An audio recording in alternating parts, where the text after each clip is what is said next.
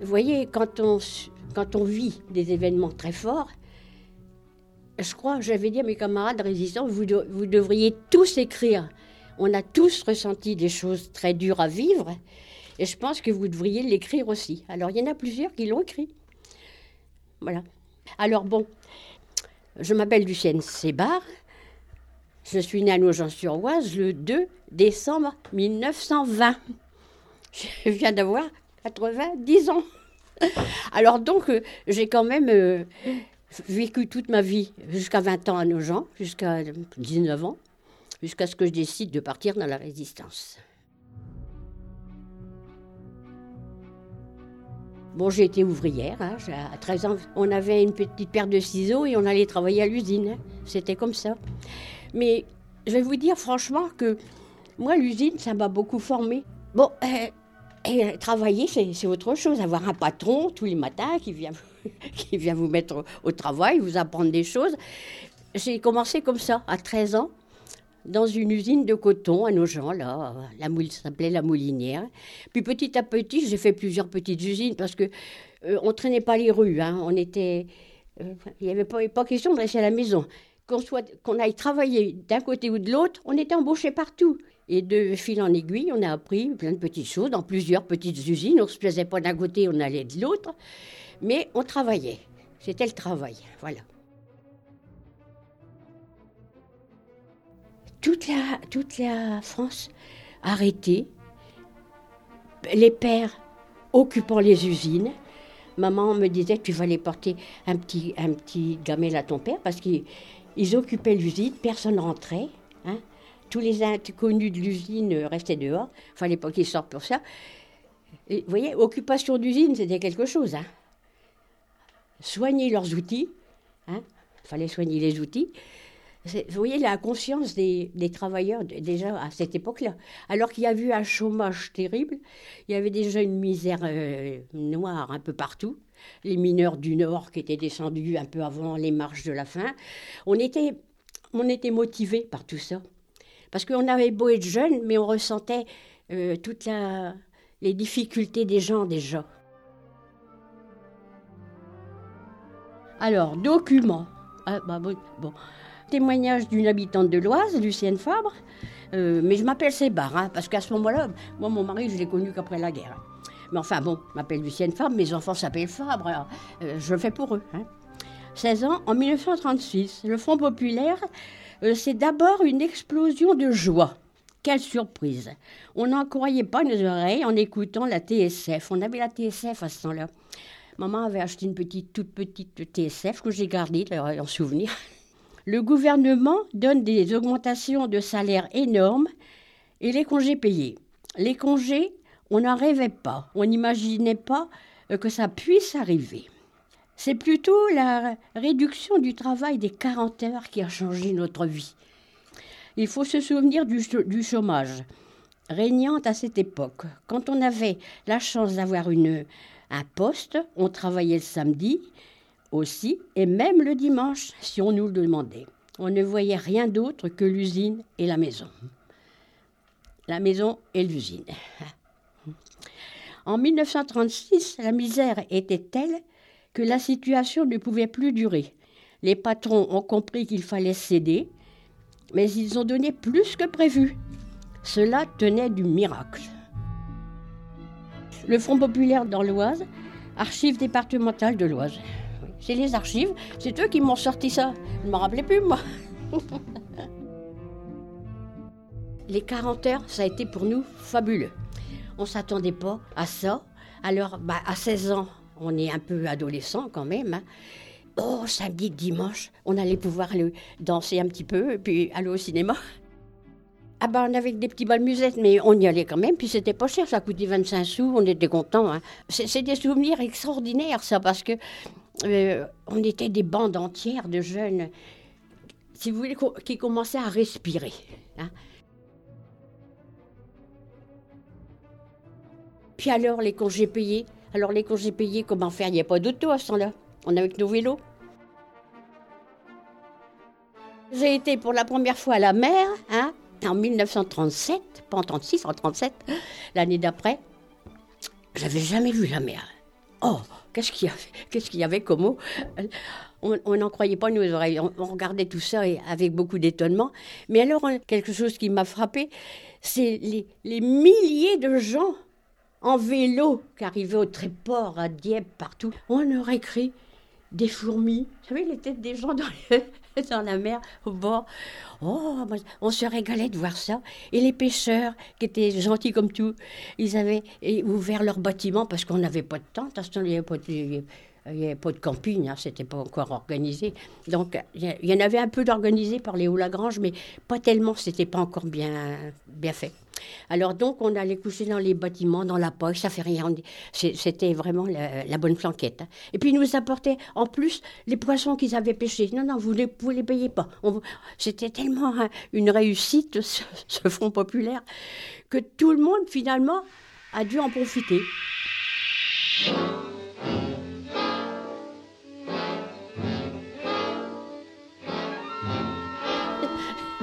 Mais, on, a fait ce, voyage en vélo avec un plaisir. C'était vraiment la, la, joie, hein, la, joie. Tout le monde chantait dans les rues. Des fois, je dis, oh, qu'est-ce qu'on s'ennuie de cette époque-là? Parce que c'était vraiment, c'était vraiment du, gâteau. C'était du gâteau. Allons au devant de la ville, allons au devant du matin. c'était ma blonde, entends-tu, dans la ville? On avait, repris tout un tas de tout un tas de chansons comme ça, euh, populaires. C'était très populaire.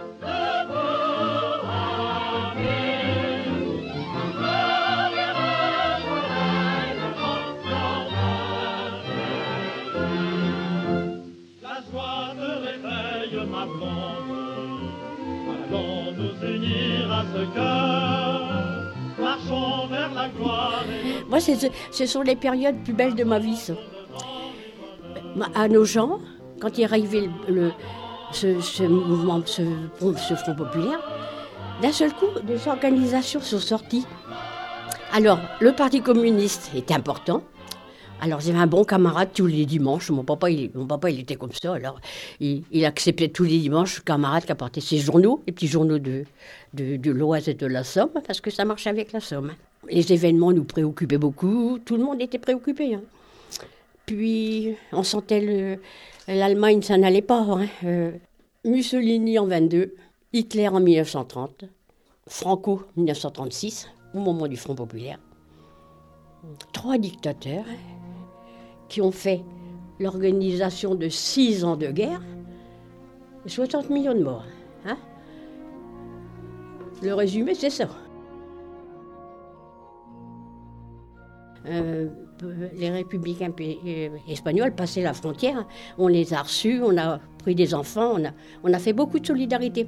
C'est à ce moment-là, vous voyez, euh, que l'on s'aperçoit qu'il faut faire de la solidarité, parce que tous ces pauvres gens qui partaient, qui étaient, vous savez, le, tableau de, Picasso, Guernica, tous ces braves gens sortaient de, de cette, de cette région-là, de Guernica, il y a eu des milliers de morts. Hein. Alors donc nous, on accueillait tous ces gens-là. Donc euh, il y avait une très grande solidarité dans notre région ouvrière. Hein. Vous savez, chez les ouvriers, il y a toujours des portes ouvertes. Hein.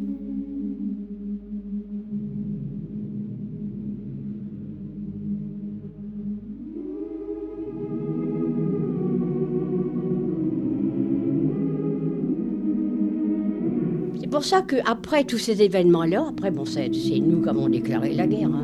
il y a eu Munich. Les dirigeants voyous. Hein, ils ont fait des, décrets-lois pour faire arrêter tous ceux qui ne leur plaisaient pas, hein, à commencer par tous les communistes de l'Assemblée nationale. Hein, en 1939, ça a été comme ça. Tous ces événements-là, vous savez, euh, il fallait être insensible hein, pour pas pour pas être touché par ça. Moi, j'étais sûrement comme ça, sensible. Tout ça me, révoltait. Donc, je, suis partie à, à bras raccourcis, je suis partie sans m'arrêter. Alors donc, euh, nous, les filles, on a été dans les usines Brissonneau pour faire euh, les avions. Il fallait faire deux avions par jour. Mais nous, on était des petits manœuvres, mais il fallait faire des on ne faisait que des avions tous les jours.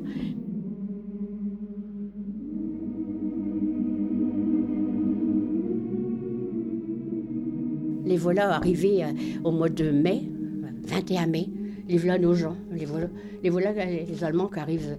Alors du coup, j'ai dit à maman, dis à maman, mais on reste là, on s'en va pas. Hein. Tout, le monde partait. Les, comment, les, rumeurs, hein.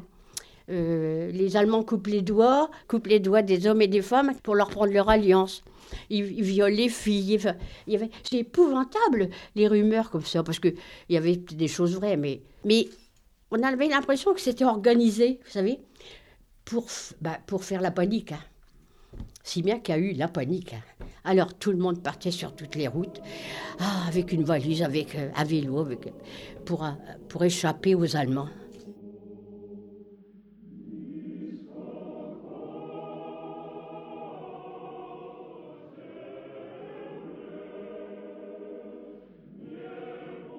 Je suis une lutteuse, je suis née comme ça. Hein.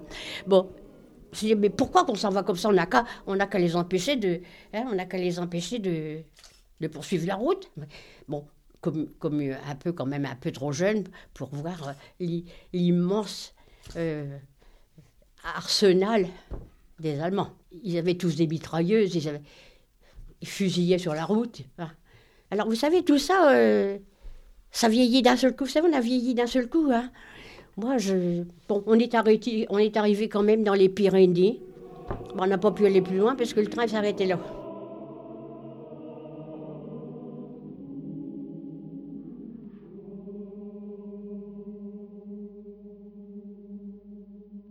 Ma maman avait vécu la guerre de 14-18 hein, et avait perdu son, son ami. Bon. Et elle avait peur. Elle avait peur parce que cette guerre de 14-18 l'avait beaucoup marquée. Elle voulait pas que ses enfants soient pris dans cette deuxième, guerre-là. On est parti avec maman, mais pas papa. Papa, il n'a pas voulu, lui. Moi, je lui ressemble à mon père. Hein. Je voulais pas m'en aller. Hein. Je voulais rester avec lui. On est parti, on est arrivé à, à Moléon-Soul, à Moléon. Les braves gens là-bas, ils nous ont accueillis, ils sont bien gentils. On est resté quatre mois là. Pendant ce temps-là, la ligne de démarcation a été créée impossible de revenir. On est revenu en septembre. On, a été, on est parti le 21 mai et on est revenu qu'au mois de septembre. On a mis du temps. On a quand même eu un train. Mais on, s'arrêtait à toutes les gares, hein, parce qu'à toutes les gares, on, prenait d'autres personnes. Alors on est revenu à nos gens. Ah ben nos gens, ah, oh, j'étais contente de mettre mes pieds sur, mettre mes pieds sur la gare de Creil, la gare de Creil qui était démolie. Hein. Bon,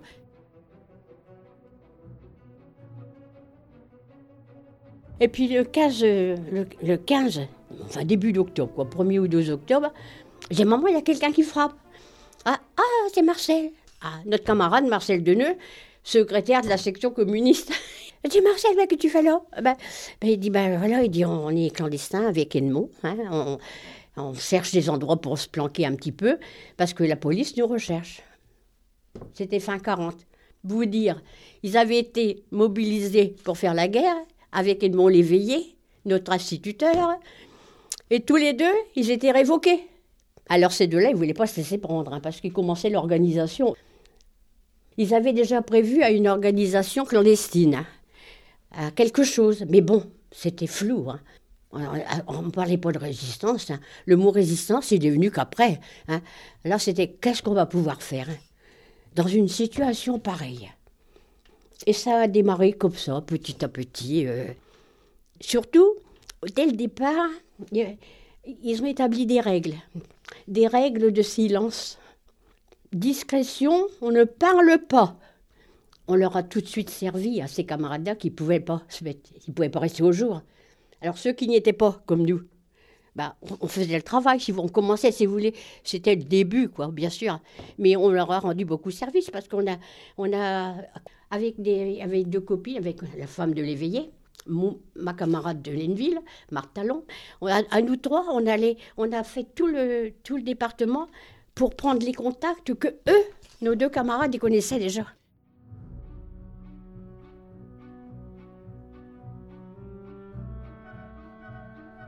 On a quand même euh, appris à se composer dans les, dans les rafles avec les, avec les nazis, quand ils, faisaient des rafles au coin de rue, on en tombait en plein dedans, on ne les avait pas vus. Il fallait surtout pas rien avoir de compromettant sur nous, et puis surtout pas faire voir qu'on avait peur. Alors on se composait un visage tranquille, hein, hein, même si c'était les, les, sauvages qui nous fouillaient partout, mais on s'était habitué à faire bonne figure. Les filles, c'était comme ça. Ben, pour les garçons, c'était pas possible parce que les garçons, ils étaient recherchés sans arrêt. Qu'est-ce qu'il fait là, ce garçon-là? Il a qu'à travailler dans les, dans les usines, il a qu'à être euh, parti au STO. Après, c'était le STO parce qu'il fallait partir quand même. Les filles, elles sont coquines. Hein. On, arrivait on était arrivé à, se, composer des bons petits sourires, même, aux Allemands. Hein, ça nous donne. Et moi, ça a été pendant quatre ans comme ça. C'est vrai que j'en ai, été arrêtée peut-être, euh, je sais pas, 50 fois. Ça m'est arrivé, les, des rafles, il y en avait partout. Alors, souvent, nous, les, les, filles, on remplaçait les, les garçons, puisqu'ils étaient arrêtés. Il fallait quand même que le travail continue.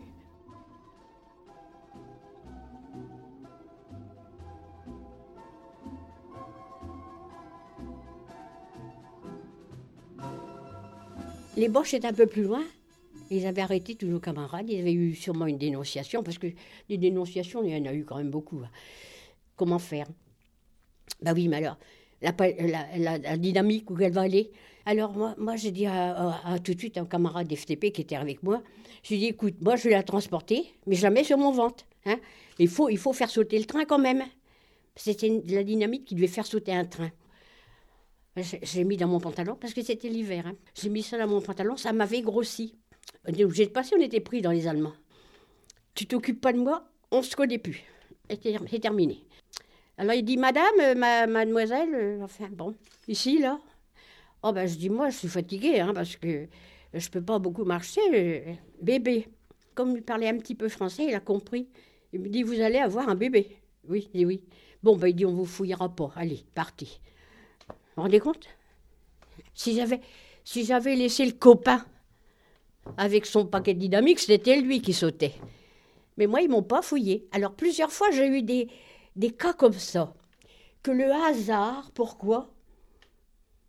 J'ai pensé que je ne devais pas mourir.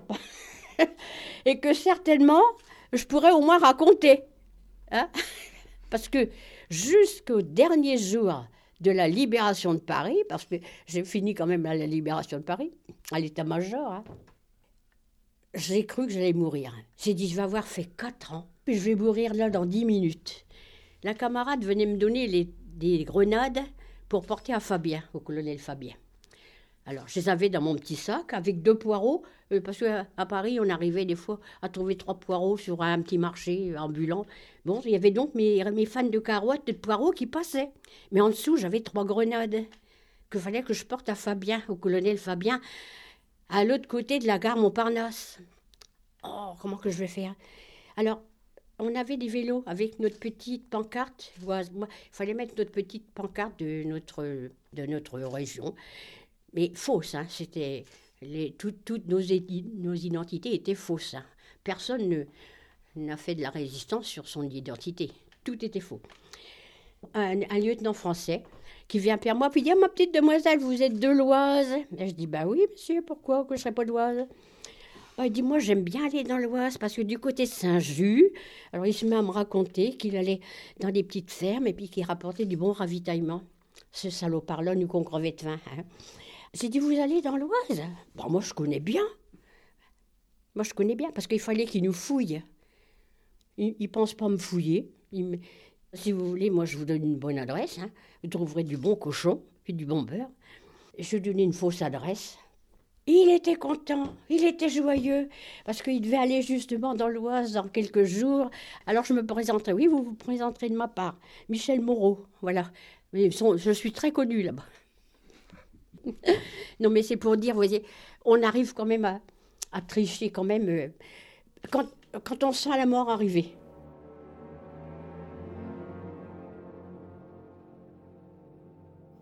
Alors je dis, bon, alors ben, je dis, bah, qu'est-ce que je vais faire là, moi Il faut que je m'en aille quand même. Bah, il dit, je vais vous donner votre petit ticket mauve. Ils avaient des petits tickets mauves. Voilà, ça veut dire que vous pouvez passer les Allemands là-bas de l'autre côté, vous êtes fouillés, ils vous toucheront pas. J'en revenais pas. Je, crois que j'arrivais plus, je, crois que j'arrivais plus à avancer. Oh, Alors ma petite copine Annette a dit Oh, écoute, il faut que j'aille boire un café, je peux plus tenir. Tu m'as, tu m'as tellement, j'ai, tellement eu peur d'être obligée de dire que tu venais d'être fusillé. Vous voyez, vous voyez, on tenait un peu de choses. Hein. Quand je suis arrivée à la gare Montparnasse, je dis à, à Fabien, voilà tes grenades. Alors il me dit ça a été? J'ai quand même eu un peu chaud ce matin. Moi, c'était, je me suis occupée des femmes. J'avais la responsabilité des femmes. Parce que les femmes, faut pas oublier que la, la drôle de guerre, comme on l'appelait, il y avait 2 millions, plus de 2 millions de prisonniers. Les foyers étaient vides, vous savez, il n'y avait plus d'hommes dans la maison, très peu, hein, que les, les personnes âgées ou bien les plus petits, mais les, pères, ben, ils étaient mobilisés, hein, ils étaient prisonniers. Mais petit à petit, devant, devant les, restrictions, euh, elle perdait des enfants. euh, après, quand il y a eu les enfants en STO, il y a eu 60 000 jeunes qui ont été tués dans les usines allemandes. Elle recevait des, euh, des avis que leur fils était tué. Elles ont beaucoup souffert. Alors, euh, petit à petit, par connaissance, hein, comme ça, de, bouche à oreille, elle, savait qu'il y avait une personne euh, qui n'était pas, pas d'accord non plus là, avec les Allemands, qui n'était pas d'accord avec euh, la police à Pétain, parce que les policiers français, ils ont fait beaucoup de mal. hein. On voyait toujours quelqu'un d'arrêté, toujours quelqu'un d'emmené. je- Mais ça, ça finissait que c'était révoltant.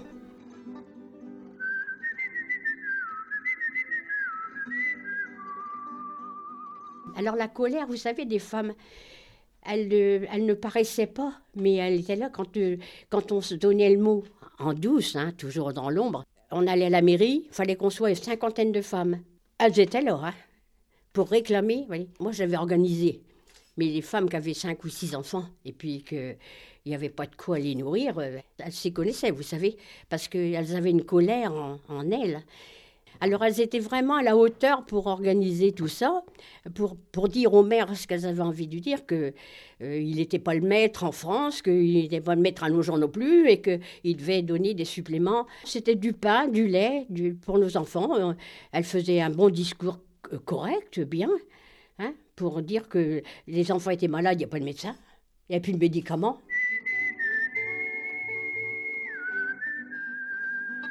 C'est vrai qu'on on- on avait des angoisses hein, quand même, qu'on on savait que la police, elle était à nos trousses au fond, sans nous connaître. Mais si on faisait une manifestation, il y avait quelqu'un qui organisait.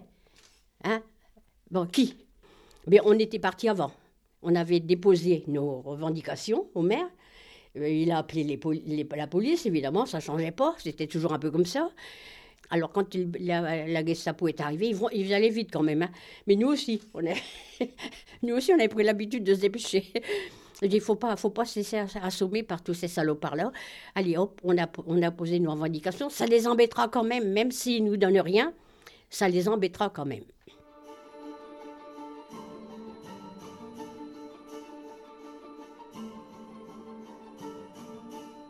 Petit à petit, on est devenu des milliers de femmes. Seulement, on dit que les femmes sont bavardes. Ah ouais, c'est pas bien. Mais pendant la guerre, bouche cousue tout le monde. Personne parlait de rien. Chacun faisait son travail avec une minutie. Hein, la, maman qui avait un bébé, par exemple, dans son landau, elle, transportait de la dynamite dans le fond du landau. Ça se voyait pas, personne n'aurait été chercher ça là. hein. D'autres, c'était autre chose. On avait une imagination débordante. Partout où je suis passée, la lutte des femmes, elle a été bien. La solidarité féminine, c'est, quelque chose euh, qu'on n'avait jamais vu, hein, jamais, jamais remarqué. Mais elles étaient tellement touchées de près par leur propre, par leur propre chagrin. Et ah, c'est pour ça qu'on s'est donné la main. On se donnait la, c'était comme une grande chaîne. J'ai dit, c'est une chaîne de femmes qu'il y a eu. Il n'y en a aucune qui refusait quand on demandait un petit coup de main, quand on demandait quelque chose. Et ça ne pouvait pas reculer. On avançait plutôt toujours, tout le temps. Tout le temps, de plus en plus forte. Quand je suis partie de la Somme, tenez-vous bien, il y avait 500 femmes organisées.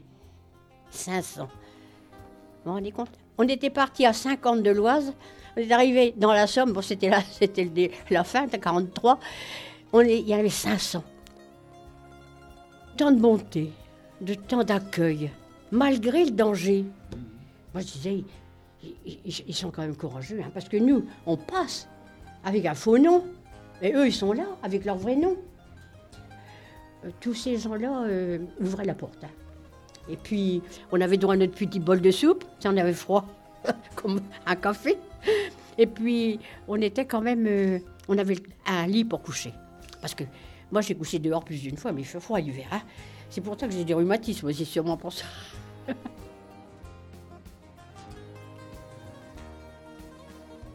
Ce qui, me fait vieillir, oui, c'est le- mon passé. Ce passé, au- aussi loin que je remonte dans ma petite enfance, ça a toujours été beaucoup de générosité partagée avec d'autres. Et je pense que c'est ça qui me fait vieillir. Nous, on rouspète beaucoup en France. hein. On fait des manifs, euh, on y va toujours. Moi, j'y vais plus parce que je peux plus marcher. Mais autrement, j'y allais, très souvent. Voilà. Bah, il faut, parce que, alors si tout ce qu'on a fait, si tout ce qu'on a fait, Monsieur Soulard, ça sert à rien, bah non quand même, faut que ça suive, faut que ça suive un peu. Je crois que pour euh, les femmes de notre époque, ça a été le moment de les faire euh, prendre conscience d'un tas de choses. Alors, si bien que quand on est arrivé vers la libération, là, maintenant, on va demander le droit de vote. hein. On y a droit. hein. on n'a pas perdu le nord. Alors, du coup, on a fait ça.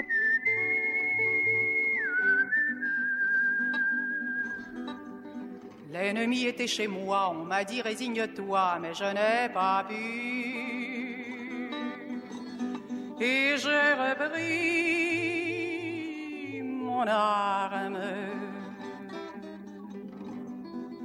Personne ne m'a demandé d'où je viens et où je vais, vous qui le savez. Effacez mon passage.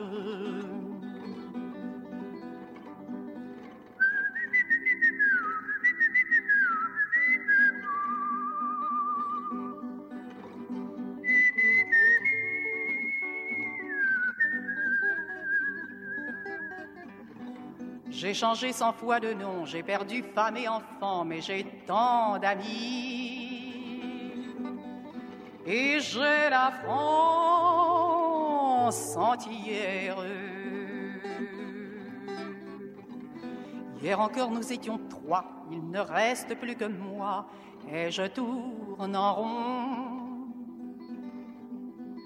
dans la prison des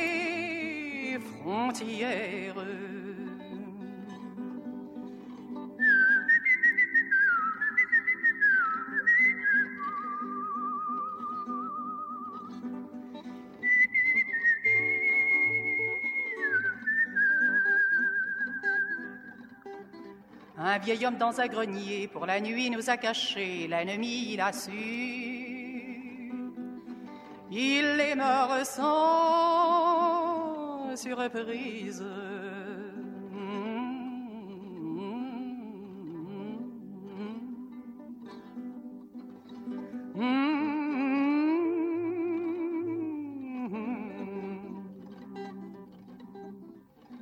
Le vent souffle sur les tombes, la liberté reviendra, on nous oubliera